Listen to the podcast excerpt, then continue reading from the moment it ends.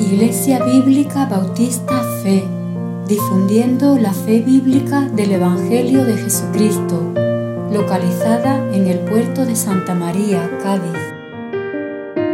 No podemos negar la realidad de un enemigo poderoso contra quienes se acercan a Dios por medio de la fe. Pero aunque el maligno intente engañarnos y si caemos en una de sus maquinaciones, Dios nos protege y nos restaura con su poder superior. El diablo no tiene autoridad sobre los que están lavados por la sangre de Cristo y sellados por su Espíritu Santo. Nuestro deseo es compartirte el testimonio de la victoria sobre el diablo por medio de Cristo Jesús.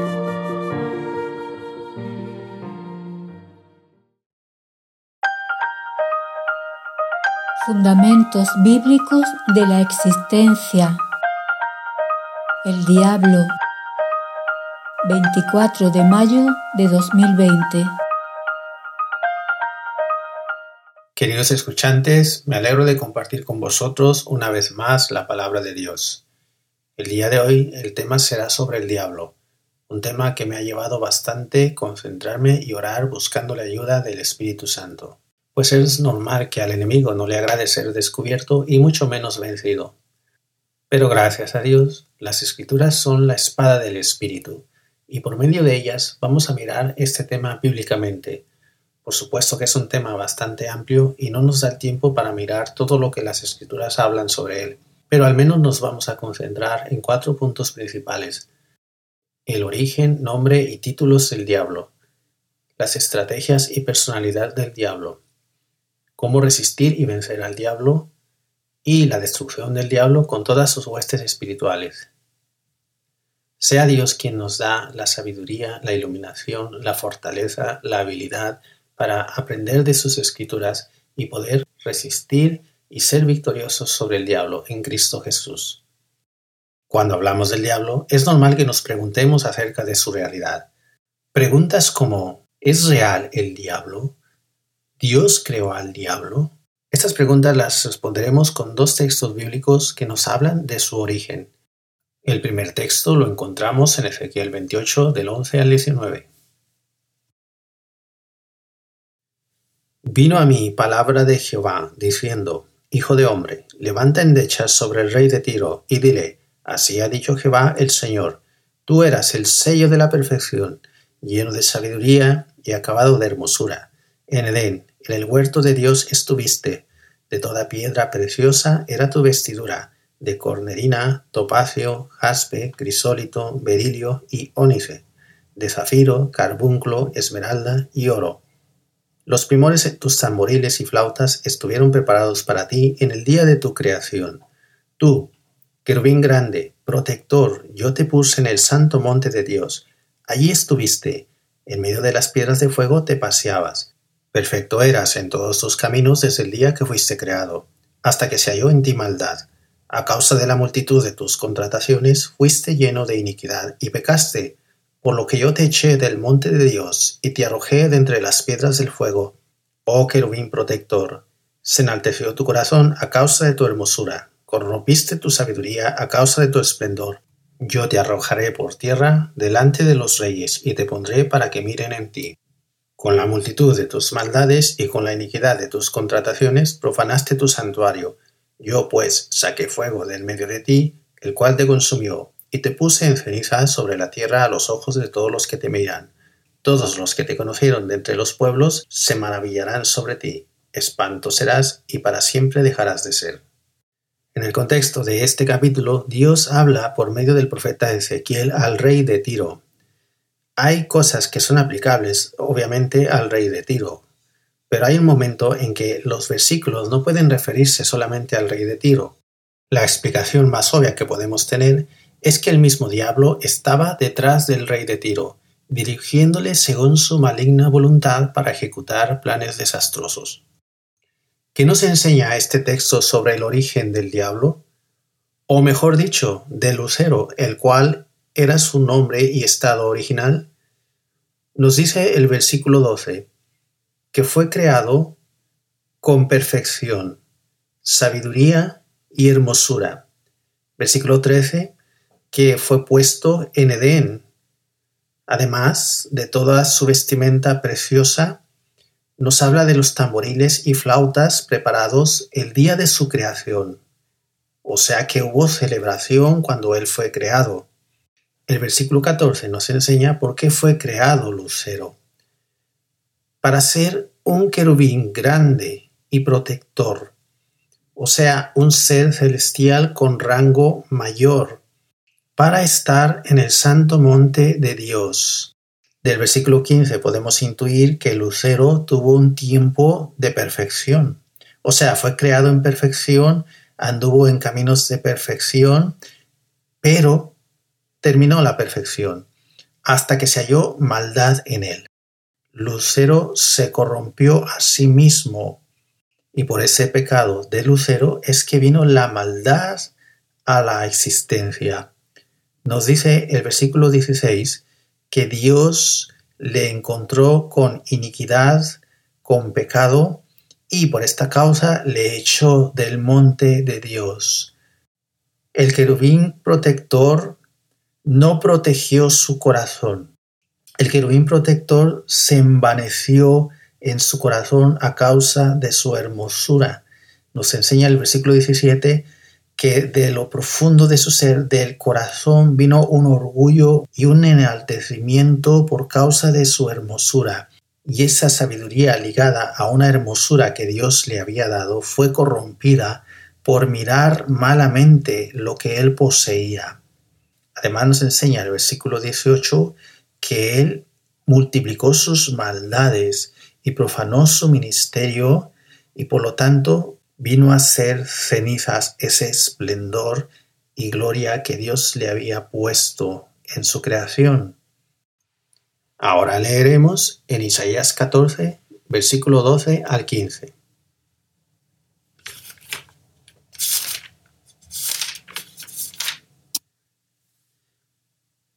¿Cómo caíste del cielo, oh lucero, hijo de la mañana? Cortado fuiste por tierra, tú que debilitabas a las naciones, tú que decías en tu corazón, subiré al cielo, en lo alto, junto a las estrellas de Dios, levantaré mi trono, y en el monte del testimonio me sentaré, a los lados del norte. Sobre las alturas de las nubes subiré y seré semejante al Altísimo, mas tú derribado eres hasta el Seol, a los lados del abismo.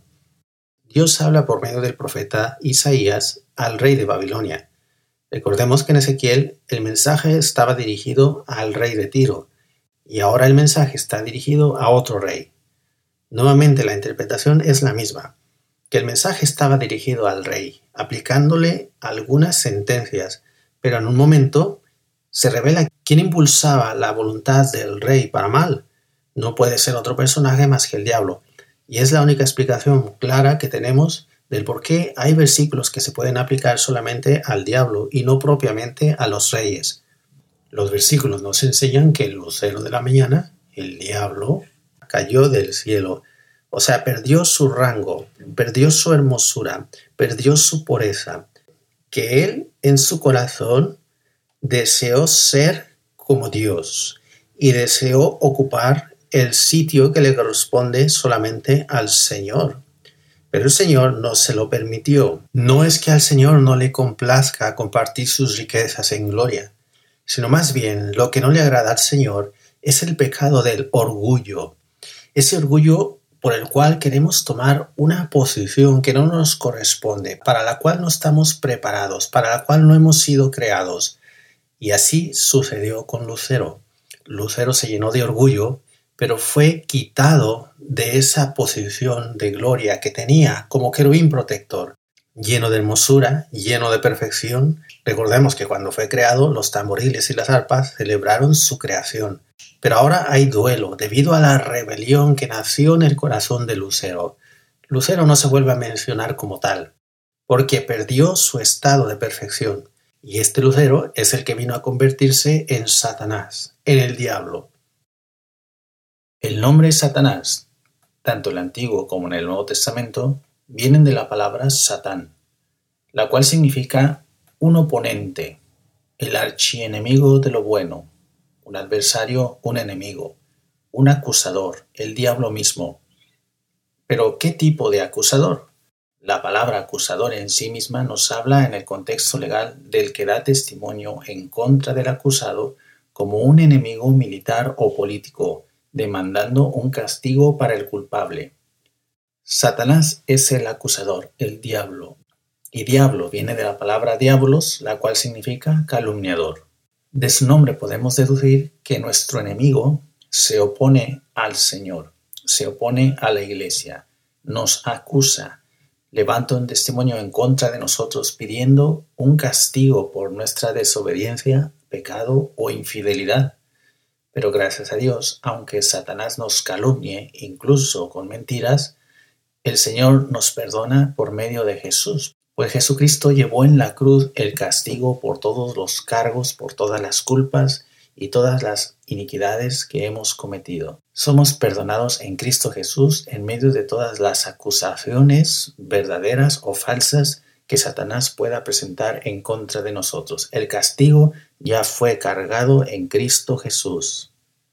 Además de sus nombres, Satanás tiene algunos títulos que nos describen en qué consiste su actividad. Leamos en Juan capítulo 12, versículo 31. Ahora es el juicio de este mundo, ahora el príncipe de este mundo será echado fuera. Jesús nos habla en este versículo de que por medio de su muerte y resurrección sería glorificado y que el príncipe de este mundo sería echado fuera. El príncipe de este mundo se refiere a Satanás, un gobernador que tiene un principado de tinieblas sobre este mundo, que mueve las voluntades de los líderes de las naciones para hacer su voluntad, como ya lo hemos visto con los dos reyes del Antiguo Testamento y lo confirma Efesios 2, versículo 1 al 3. Y él os dio vida a vosotros cuando estabais muertos en vuestros delitos y pecados, en los cuales anduvisteis en otro tiempo, siguiendo la corriente de este mundo, conforme al príncipe de la potestad del aire, el espíritu que ahora opera en los hijos de desobediencia, entre los cuales también todos nosotros vivimos en otro tiempo en los deseos de nuestra carne, haciendo la voluntad de la carne y de los pensamientos, y éramos por naturaleza hijos de ira lo mismo que los demás. Es muy obvia la descripción de la actividad del diablo. Un diablo que tiene una potestad o principado en el aire y obra sobre los hijos de desobediencia. Dice que dirige a los hijos de desobediencia por medio de los deseos de su propia carne, y de los pensamientos propios de la naturaleza humana. Así que el diablo tiene una autoridad espiritual sobre el mundo, usando los deseos del pecado para gobernar sobre los hombres. Es un príncipe al cual Pablo le reconoce su autoridad como Dios de este siglo, en 2 Corintios 4:4 en los cuales el Dios de este siglo cegó el entendimiento de los incrédulos, para que no les resplandezca la luz del Evangelio de la gloria de Cristo, el cual es la imagen de Dios. Satanás, el diablo, el príncipe de este mundo, el príncipe de la potestad del aire, es el Dios de este siglo. Siglo viene de la palabra aion, que nos habla de la edad, era o perpetuidad, como la corriente de este mundo. Satanás ejerce su actividad desde el momento en que fue echado del monte de Dios hasta que el Señor ponga término a su autoridad cuando sea juzgado. Por lo que este versículo nos está hablando de una autoridad como Dios espiritual de maldad. El diablo ciega el entendimiento de los que no creen para que el Evangelio de Jesucristo no resplandezca sobre sus vidas, otro título que describe su actividad se encuentra en Apocalipsis 12 del 7 al 9.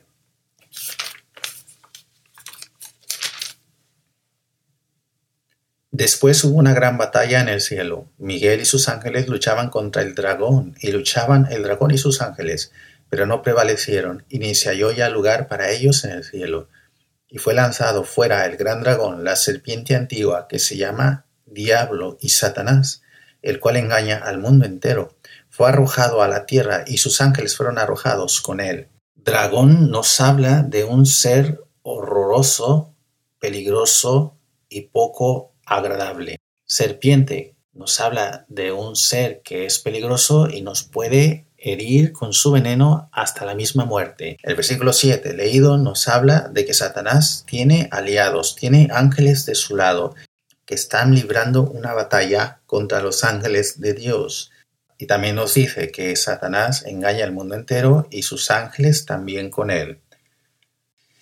Con los versículos leídos hasta ahora, es entonces que podemos reflexionar sobre la peligrosidad del diablo sobre nuestras vidas. Dios nos previene por medio de su palabra de que el diablo es un príncipe con autoridad que obra sobre la potestad del aire, que es un Dios que usa el engaño y la oscuridad para mantener cautivas a las almas pero gracias a Dios la palabra de Dios revela su actividad y no solo ello, sino que también podemos ser vencedores y librados de todo el daño que nos quiere dar Satanás.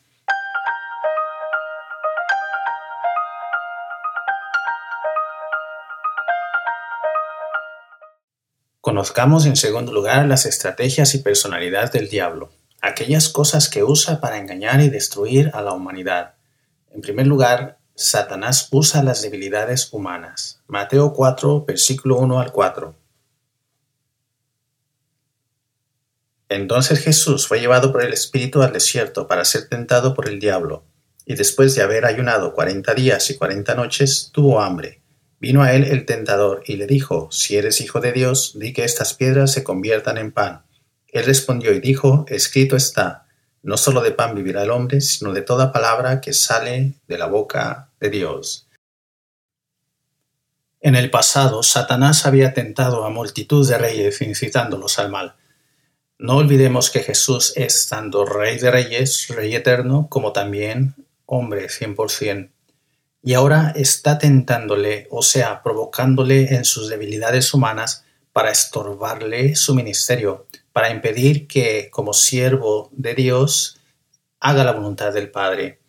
Jesús comenzó un tiempo de oración y ayuno de cuarenta días para fortalecerse en comunión con Dios, para obtener así la fortaleza y el poder necesario para cumplir su ministerio. Satanás viene y le ofrece otro alimento que no es el espiritual. Le dice que convierta las piedras en pan. El propósito de Satanás era parar la comunión de Jesús con el Señor, ofreciendo un reemplazo a su necesidad, que priorizara lo material más que lo espiritual. Pero Jesús responde sabiamente, no solo de pan vivirá el hombre, sino de toda palabra que sale de la boca de Dios. Significa que su comunión con Dios era fructífera. Él clamaba a su Padre y su Padre le respondía, esas palabras celestiales desde lo alto suponían para Jesús un verdadero alimento espiritual que le mantuvo en pie por cuarenta días y que le fortaleció para comenzar su ministerio. Versículo 5 al 7 Entonces el diablo le llevó a la santa ciudad y le puso sobre el pináculo del templo, y le dijo, Si eres hijo de Dios, échate abajo, porque escrito está, a sus ángeles mandará acerca de ti, y en sus manos te sostendrán para que no tropieces con tu pie en piedra. Jesús le dijo, escrito está también, no tentarás al Señor tu Dios. Satanás es un excelente conocedor de las escrituras. Él ha intentado corromper y estropear el mensaje de Dios por medio de los profetas. Tuerce las escrituras provocando a Dios para que Dios obre en el tiempo en que no debe de obrar. O sea, Dios tiene un tiempo determinado para ejecutar su voluntad, para cumplir las peticiones que tienen sus hijos delante de Él. No era el tiempo de la respuesta del Señor y Jesús le responde, escrito está también, no tentarás al Señor tu Dios. Versículo 8 al 10. Otra vez le llevó el diablo a un monte muy alto y le mostró todos los reinos del mundo y la gloria de ellos. Y le dijo, todo esto te daré si postrado me adorares. Entonces Jesús le dijo, Vete, Satanás, porque escrito está, Al Señor tu Dios adorarás y a Él solo servirás. Satanás también ofreció a Jesús gloria y satisfacción en sí mismo, pero Jesús le responde, Vete, Satanás, está escrito, Al Señor tu Dios adorarás y a Él solo servirás. O sea, Satanás no tiene parte en las escrituras, las escrituras vencen a Satanás. Las escrituras disipan toda interpretación, influencia y provocación torcida del diablo para vencerle y que le podamos dar al Señor toda la adoración. En el versículo 11 leemos, y el diablo entonces le dejó y aquí vinieron ángeles y le servían. De este episodio acerca de la tentación en el desierto de Satanás a Jesús, el Señor nos da la enseñanza de la estrategia de Satanás para estorbarnos. Usa nuestras debilidades humanas, usa nuestras necesidades humanas, usa nuestra inquietud porque Dios responda de forma inmediata. Usa una satisfacción personal que podemos alcanzar por medio de nuestros propios logros, pero ninguna de estas cosas debe reemplazar la prioridad más gloriosa, el deseo de estar en comunión con Dios, esperar así que Dios sobre en el tiempo en que tiene determinado y darle al Señor la adoración que debemos darle porque solamente Él es digno. También leemos en Juan capítulo 8 versículo 44. Vosotros sois de vuestro padre el diablo, y los deseos de vuestro padre queréis hacer. Él ha sido homicida desde el principio, y no ha permanecido en la verdad, porque no hay verdad en él. Cuando habla mentira, de suyo habla, porque es mentiroso y padre de mentira. El diablo usa la religión. El diablo es el padre de la mentira. Este versículo es una respuesta de Jesús a gente que se sentía orgullosa de su religión, que se sentían satisfechos de su origen y estaban más confiados en ellos que en el mismo Dios. Pero las obras de esta gente eran malvadas y eran obras de mentira. Por eso el Señor les dice en el versículo 44 que son hijos del diablo y quieren ejecutar los deseos de su padre, que es homicida desde el principio, que no hay ninguna verdad en él. Es el origen mismo de la mentira. Es mentiroso, y esta mentira se encuentra en la religión que el hombre idolatra, cualquiera que ésta sea.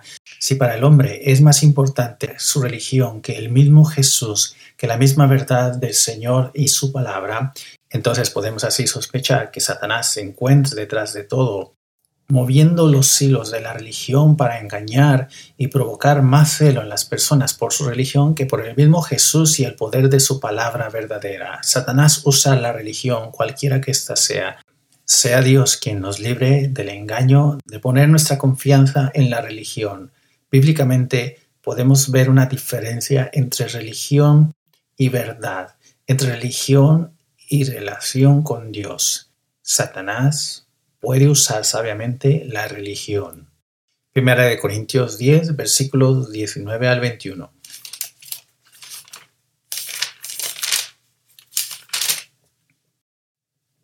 ¿Qué digo, pues? ¿Que el ídolo es algo o que sea algo lo que se sacrifica a los ídolos? Antes digo que lo que los gentiles sacrifican a los demonios los sacrifican y no a Dios. Y no quiero que vosotros os hagáis partícipes con los demonios. No podéis beber la copa del Señor y la copa de los demonios. No podéis participar de la mesa del Señor y de la mesa de los demonios. ¿O provocaremos a celos al Señor? ¿Somos más fuertes que Él? La idolatría estaba presente en los tiempos de Pablo como en la actualidad.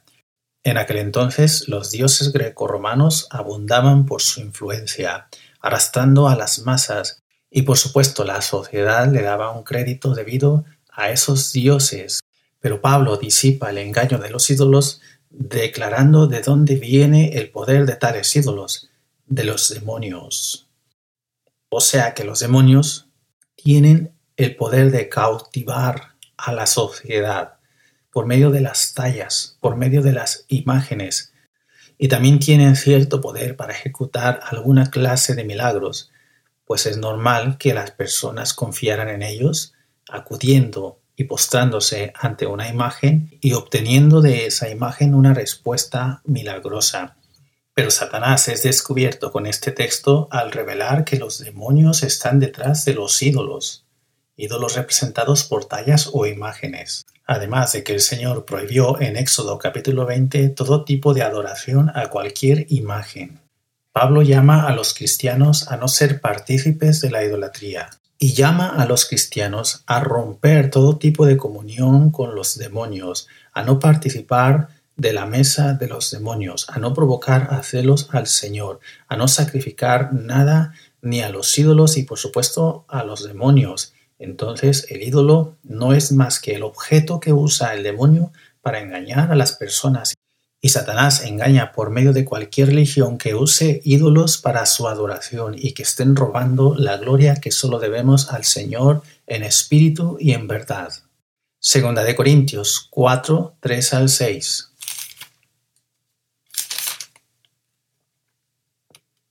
Pero si nuestro Evangelio está aún encubierto, entre los que se pierden está encubierto, en los cuales el Dios de este siglo cegó el entendimiento de los incrédulos, para que no les resplandezca la luz del Evangelio de la gloria de Cristo, el cual es la imagen de Dios, porque no nos predicamos a nosotros mismos, sino a Jesucristo como a Señor, y a nosotros como vuestros siervos por amor de Jesús, porque Dios que mandó que de las tinieblas resplandeciese la luz, es el que resplandeció en nuestros corazones para iluminación del conocimiento de la gloria de Dios en la faz de Jesucristo.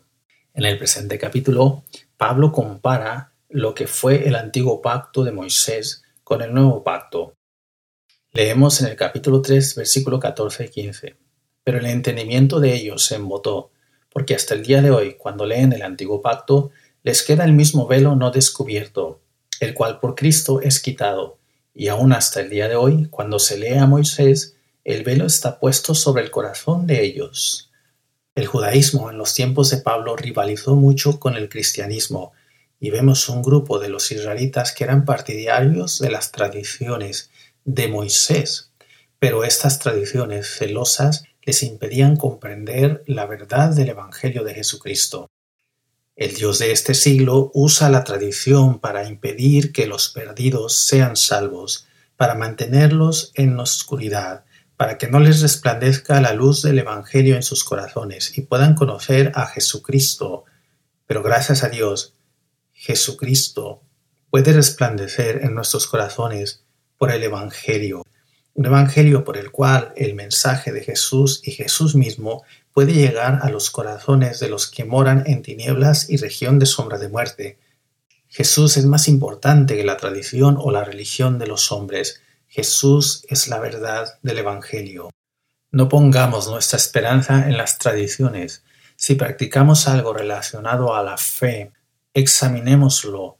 Por si procede de Dios, retenerlo, y si no es de Dios, desecharlo, porque este texto nos enseña que podemos poner nuestra confianza y esperanza y celo en la tradición y así privarnos de la salvación. Confiemos más en la revelación de Cristo por medio de su Evangelio para que ilumine nuestros corazones y nos arranque de las tinieblas donde Satanás quiere mantenernos engañados.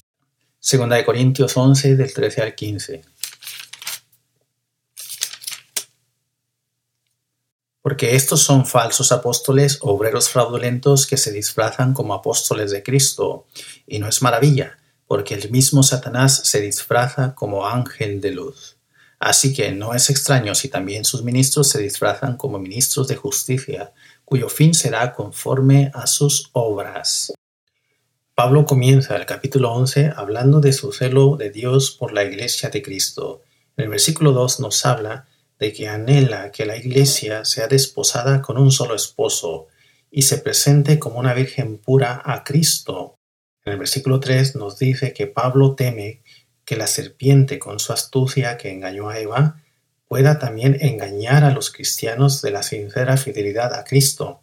En el versículo 4 vemos cómo pueden ser engañados por la predicación de otro Jesús, de otro Espíritu o de otro Evangelio y volviendo al versículo 13, leemos que hay falsos apóstoles que son obreros fraudulentos, pero estos son solamente los instrumentos que el diablo usa para engañar a la iglesia.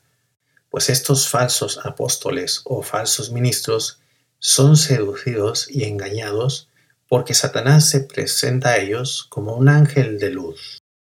Pasemos de esa imagen pintoresca de un diablo con un tridente y unas patas de animal. El diablo, más bien, finge ser un ángel de luz, presenta un mensaje atractivo, unos prodigios aparentemente de Dios, para engañar a la humanidad, arrastrándolos a la tradición, la idolatría y la religión, y que pongamos así más devoción a estas cosas, privándonos de la devoción al Señor, por lo tanto privándonos de una salvación y un conocimiento real de Jesús, un conocimiento pleno de Jesús que nos libra de este engaño del diablo. Primera de Juan 2, 15 al 16. No améis al mundo ni las cosas que están en el mundo. Si alguno ama al mundo, el amor del Padre no está en él. Porque todo lo que hay en el mundo, los deseos de la carne, los deseos de los ojos y la vanagloria de la vida, no proviene del Padre, sino del mundo. Satanás dirige un mundo de deseos no espirituales. El mundo y las cosas que hay en el mundo no proceden del Padre, sino del diablo. Él usa los deseos de los ojos que nunca se sacian, que siempre quieren ver más y más y más, y todo lo que podamos palpar y captar materialmente nos trae una cierta satisfacción. Y usa también la vanagloria de la vida, el prestigio, la buena reputación, la buena imagen, el ser una persona reconocida para no reconocer la presencia y gloria que es del Señor. Como nos dice el capítulo 5, versículo 19. Sabemos que somos de Dios y el mundo entero está bajo el maligno. Sabemos que somos de Dios y el mundo entero está bajo el maligno. Esa expresión sabemos se refiere a un grupo de cristianos que han sido ya rescatados de la potestad de las tinieblas, que no sirven más al diablo, que no permiten ser seducidos por las tentaciones del mundo, pero también nos dice que el mundo entero sigue estando bajo el maligno. Así que si no tenemos una relación con Jesús, si no hemos sido rescatados de la potestad de Satanás, estamos bajo su autoridad, estamos siendo arrastrados bajo sus deseos. Leemos también en Apocalipsis 12, versículo 10.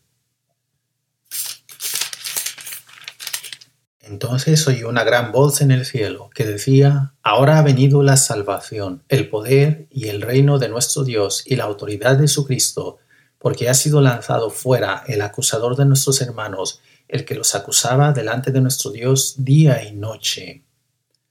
Este versículo nos enseña en qué se ocupa el diablo, en acusar a los hermanos.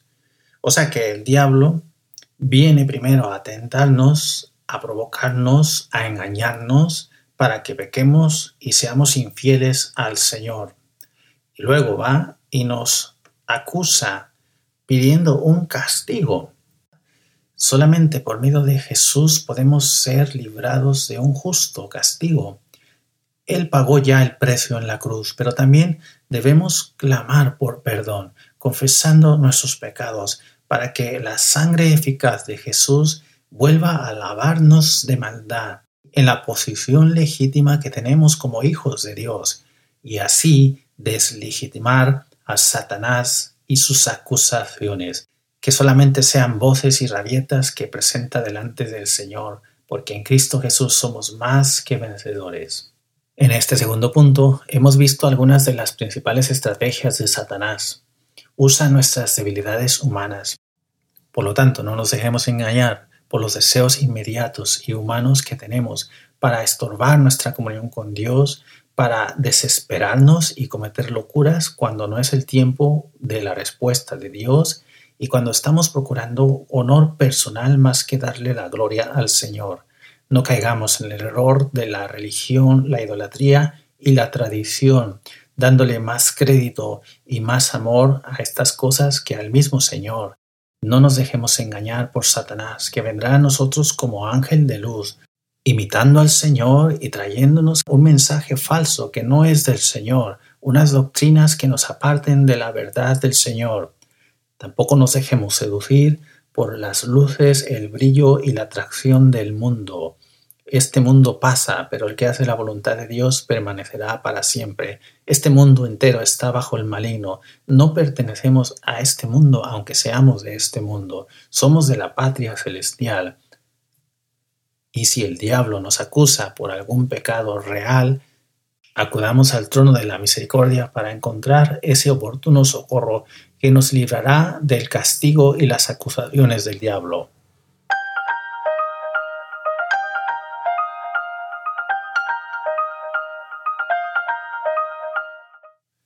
En tercer lugar, cómo resistir y vencer al diablo en todas las áreas en las que nos pueda atacar.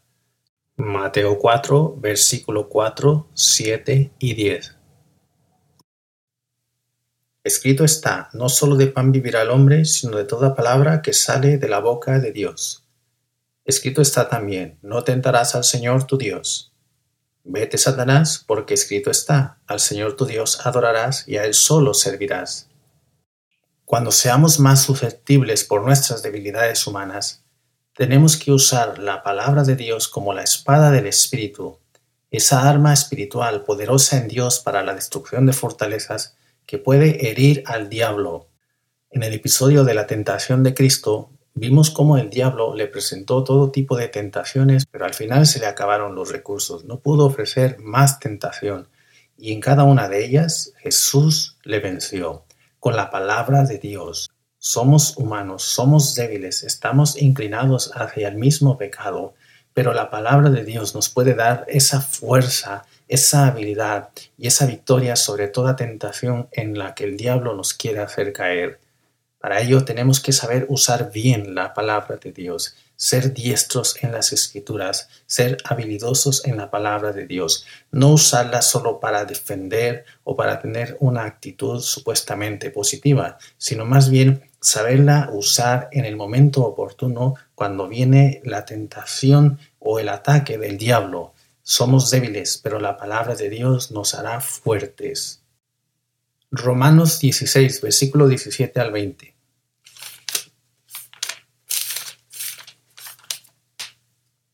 Mas os ruego, hermanos, que os fijéis en los que causan divisiones y tropiezos en contra de la doctrina que vosotros habéis aprendido, y que os apartéis de ellos, porque tales personas no sirven a nuestro Señor Jesucristo, sino a sus propios vientres, y con suaves palabras y lisonjas engañan los corazones de los ingenuos, porque vuestra obediencia ha venido a ser notoria a todos, así que me gozo de vosotros, pero quiero que seáis sabios para el bien e ingenuos para el mal, y el Dios de paz aplastará en breve a Satanás bajo vuestros pies, la gracia de nuestro Señor Jesucristo sea con vosotros.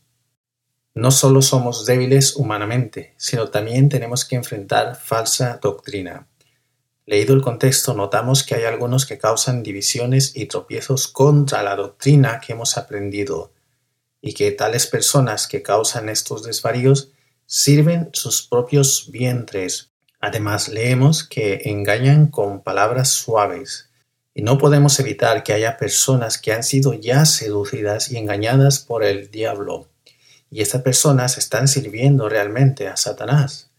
Pero la Biblia nos dice cómo ser vencedores sobre el diablo y aquellos que causan tropiezos contra la doctrina de Jesucristo. Nos dice que debemos ser sabios para el bien e ingenuos para el mal, o sea, tener una conciencia limpia, purificada por la palabra de Dios, para poder distinguir entre una falsa enseñanza y también respondiendo con una sabia y limpia actitud para resistir la falsa doctrina. También debemos ser ingenuos en el mal, o sea, ocupar nuestras fuerzas y nuestra energía en el bien, ejercitarnos en el bien, no tener nuestros sentidos abiertos a la maldad, sino venciendo con el bien el mal, el bien de la palabra. Tarde o temprano vendrán doctrinas aparentemente cristianas que nos intentarán engañar y apartar de nuestra fidelidad a Cristo. Toda aquella enseñanza que nos llame a amar, estar más cerca y parecernos más al mundo, no puede venir del Señor. Toda aquella doctrina que desvirtúe a la palabra de Dios, a nuestro Señor Jesucristo, a su glorioso Espíritu Santo, al Padre de toda la gloria y a su glorioso Evangelio de salvación, no puede ser una doctrina del Señor Jesucristo. Es una doctrina del diablo, es una doctrina de los falsos ministros. El versículo 20 nos dice que el Dios de paz aplastará en breve a Satanás bajo vuestros pies. No dice que nuestros pies lo van a aplastar, sino el Dios de paz será quien lo aplastará. O sea, Dios tiene el poder para someter y destruir al diablo. Los hijos de Dios tenemos poder sobre la fuerza de la tentación que el diablo viene a presentarnos. Pero no tenemos una autoridad sobre la persona misma de Satanás como nuestro Señor Jesucristo. Solamente Dios tiene el poder para someter, para destruir, para poner bajo nuestros pies al diablo. Nos resta a nosotros encomendarnos al Dios de la victoria, siendo sabios en el bien e ingenuos para el mal. Segunda de Corintios 2, versículo 10 y 11.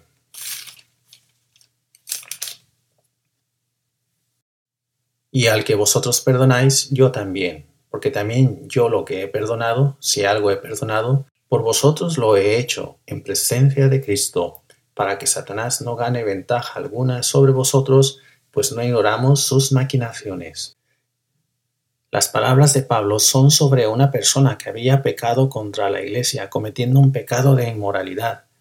Pablo exhortó a los corintios a reprender a aquella persona para que se arrepintiese, dejase su pecado y pudiera ser restaurado a la comunión con Jesucristo esta persona se arrepintió de sus pecados y es cuando Pablo nos dice que él también lo ha perdonado, no como juez porque solamente a Dios le corresponde el juicio, sino como hermano ofendido. Y es así como estas palabras obedecen a un contexto de iglesia. Perdonar ante la presencia de Dios. Somos parte de una iglesia donde hay otras personas con sus propias debilidades.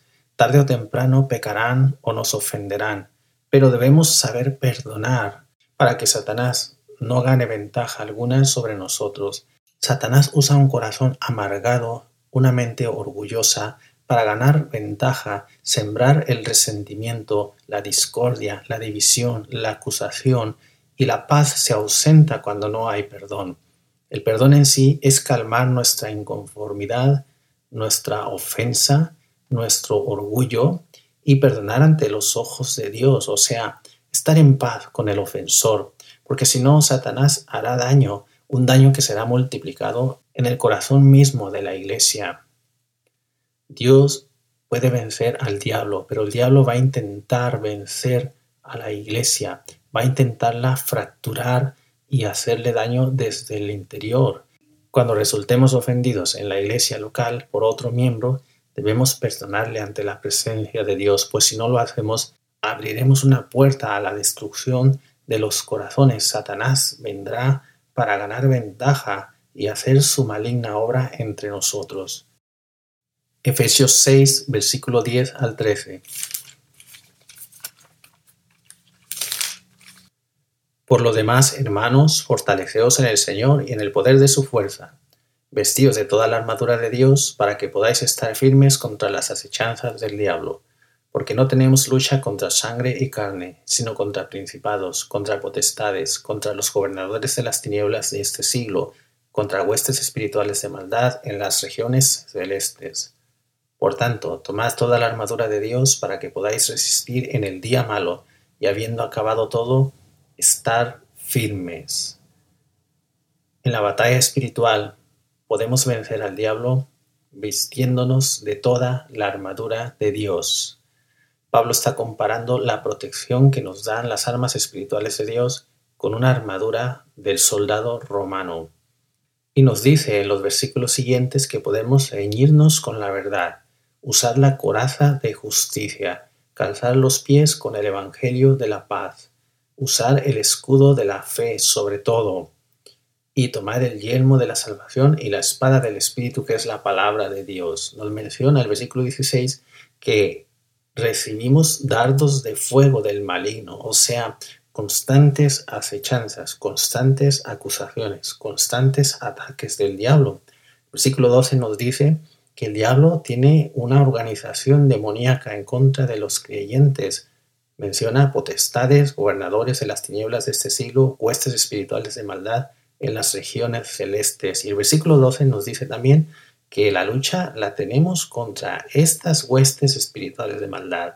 Ni el hermano ofensor, ni el pastor, ni el vecino, ni el familiar inconverso no son nuestro verdadero enemigo, sino estas huestes de maldad. Versículo 11 nos dice que las acechanzas del diablo pueden ser resistidas con toda la armadura de Dios. El cristiano tiene que ser habilidoso en llevar la armadura de Dios, en usarla toda para una protección segura, para una victoria segura, para una batalla compartida con otros compañeros de milicia.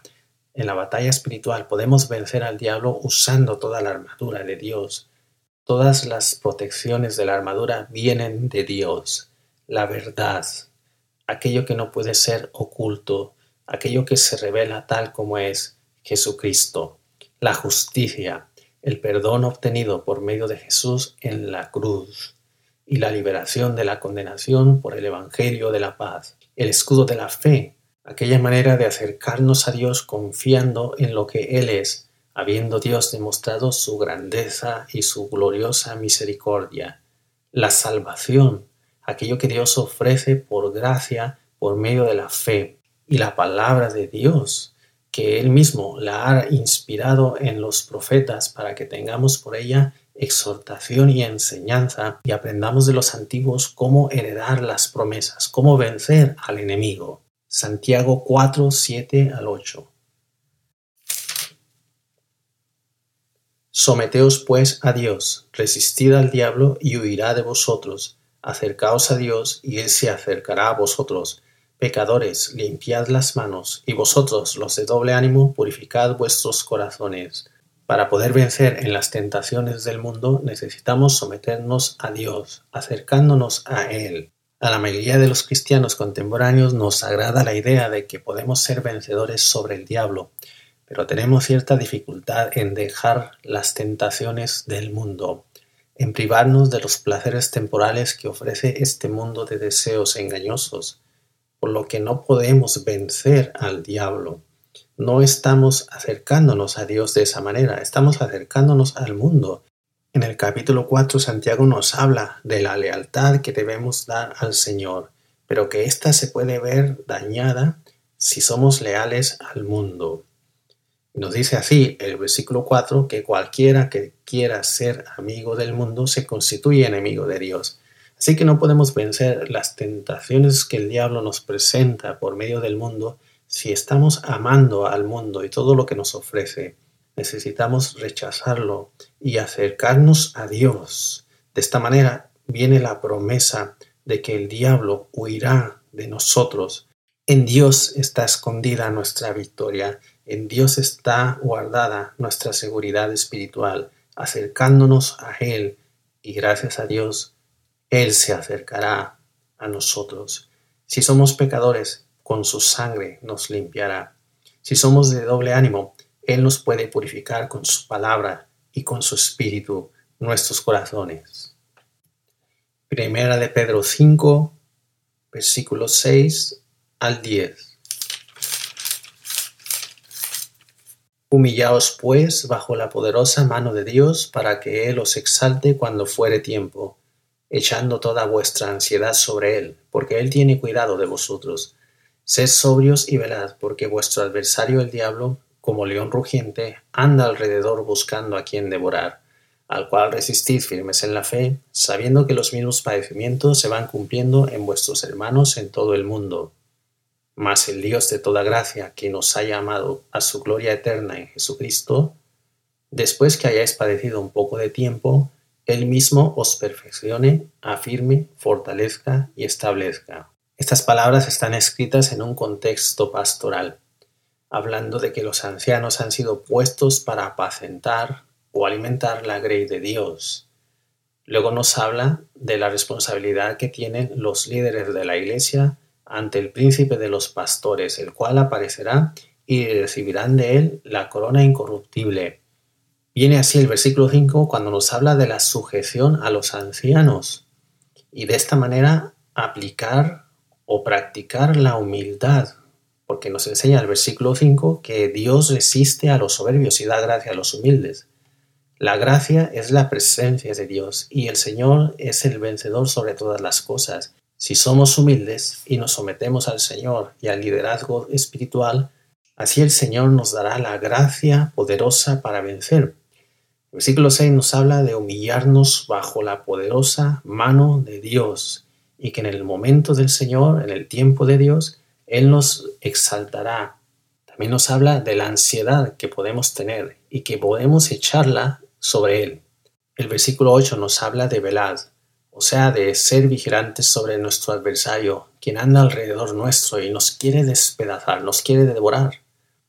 Pero el versículo 9 nos dice que podemos resistirle firmes, o sea, con poder, por la fe.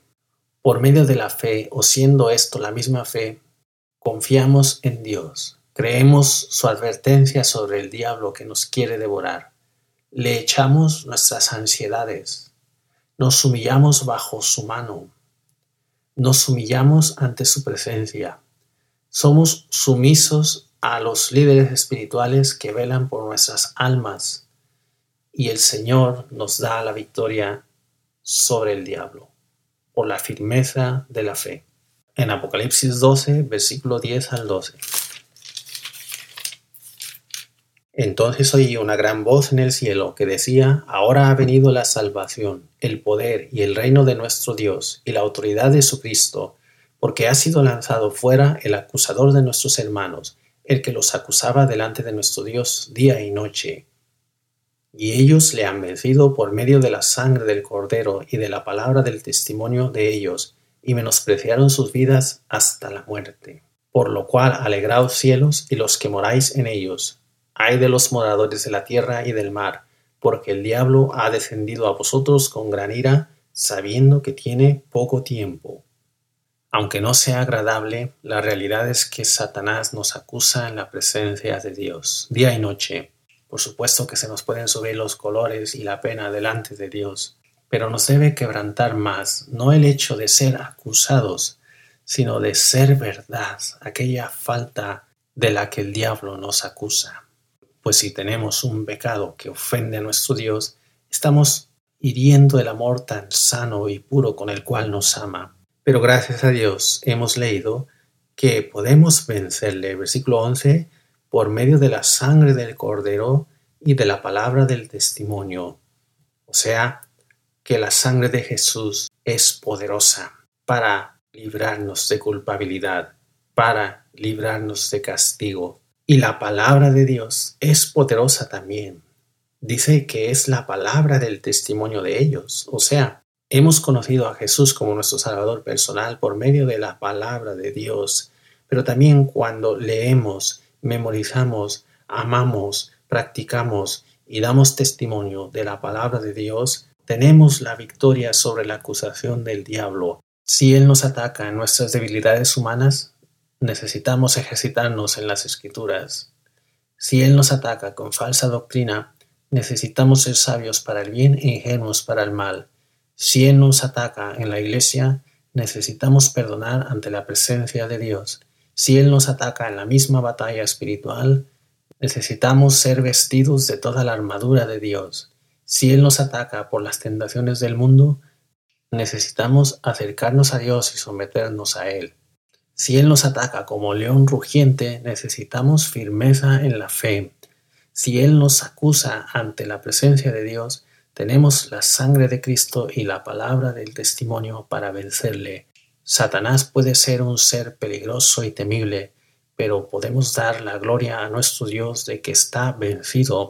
Gracias a la palabra de Dios sabemos cómo resistirlo y cómo vencerlo. Y termino este punto recordando el mayor de los consejos, el que nos dio nuestro Señor Jesucristo. Velad y orad para que no entréis en tentación. El espíritu está dispuesto, pero la carne es débil. No nos dejes caer en tentación, mas líbranos del mal. Sea así la oración el soporte de todas las estrategias contra las cuales podemos vencer al diablo, porque nuestro Dios escuchará nuestro clamor y responderá con su gran poder.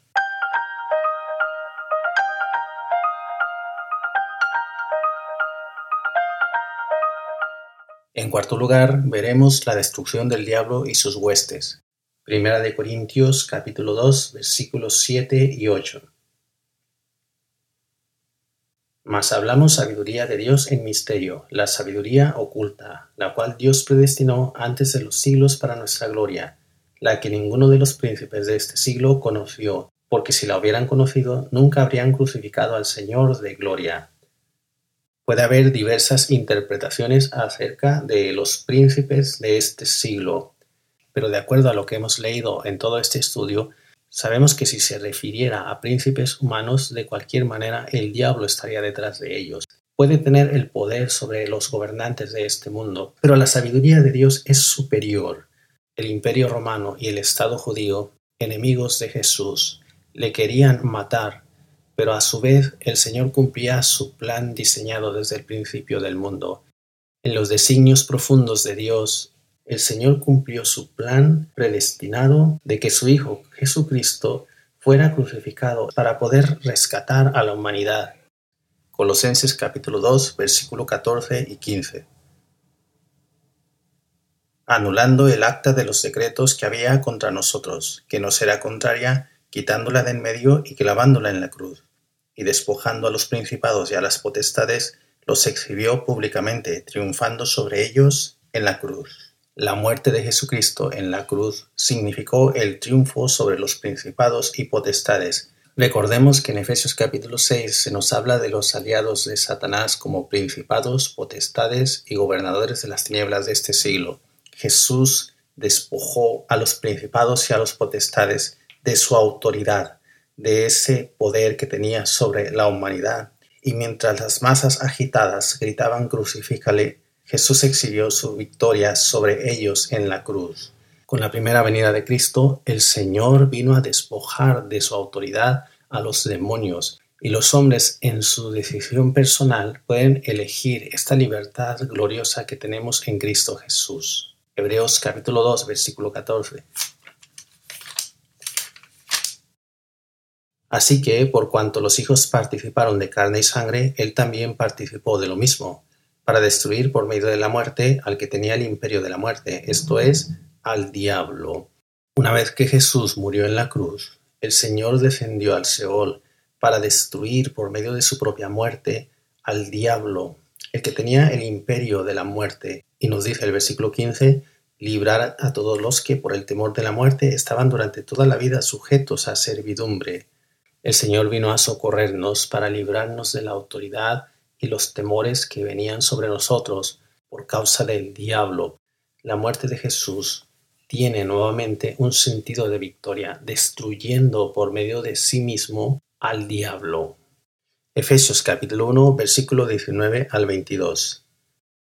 Y cuál la supereminente grandeza de su poder para con nosotros los que creemos, según la operación del poder de su fuerza, la cual operó en Cristo, resucitándole de los muertos y sentándole a su diestra en los lugares celestiales, sobre todo principado y autoridad y poder y señorío, y sobre todo nombre que se nombra no solo en este siglo, sino también en el venidero. Y sometió todas las cosas bajo sus pies, y lo dio por cabeza sobre todas las cosas a la iglesia.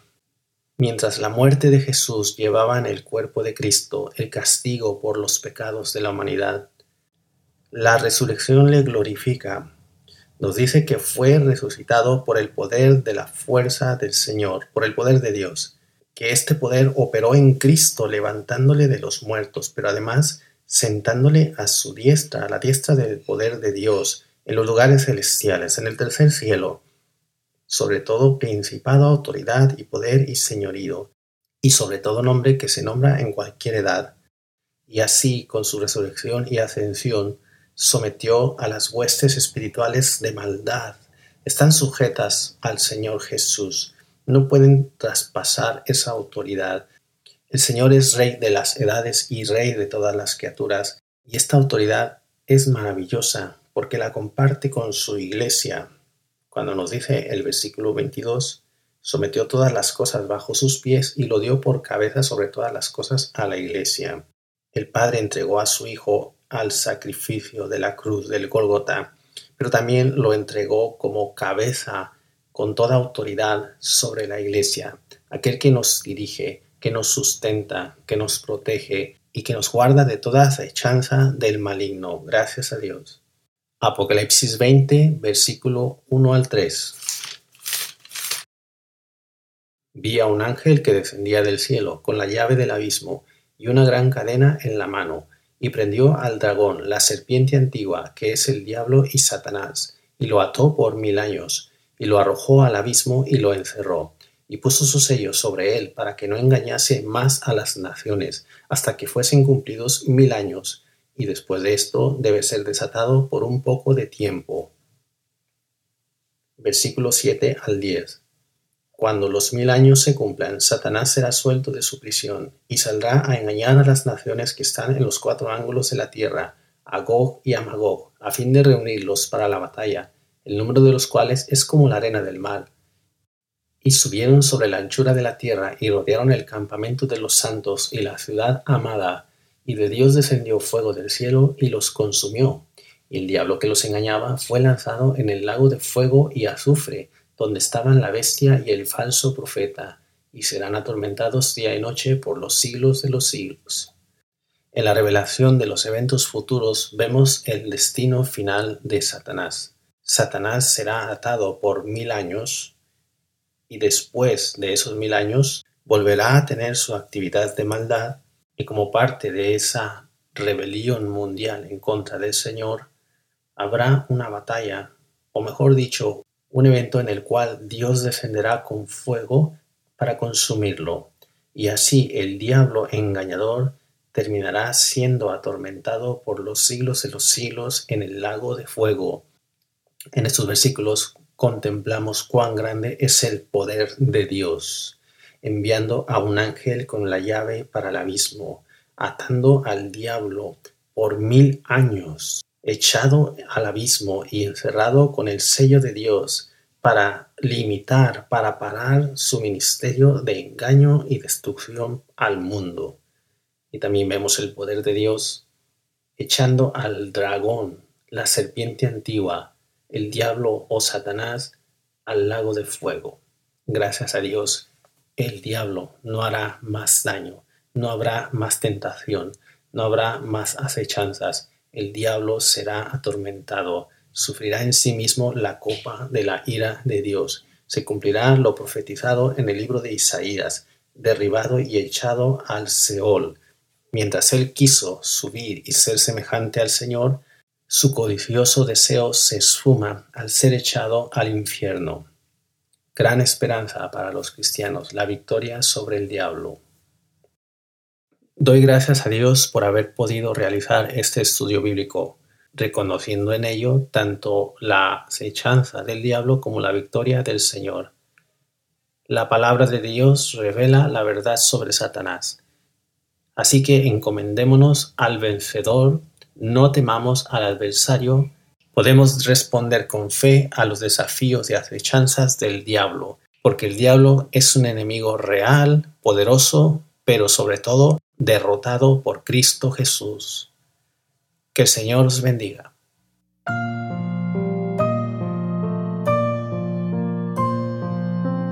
En la primera carta de Juan, capítulo 2, versículos 13 y 14, leemos, Os escribo a vosotros, padres, porque conocéis al que es desde el principio. Os escribo a vosotros, jóvenes, porque habéis vencido al maligno.